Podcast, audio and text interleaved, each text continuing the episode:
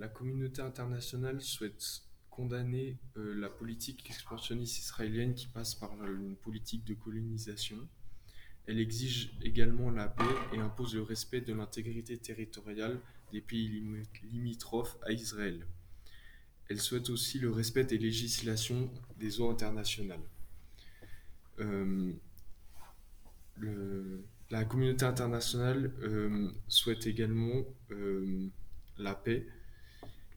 Cependant, le non-alignement des États-Unis avec les positions internationales de par leur soutien à Israël renforce les difficultés dans la zone.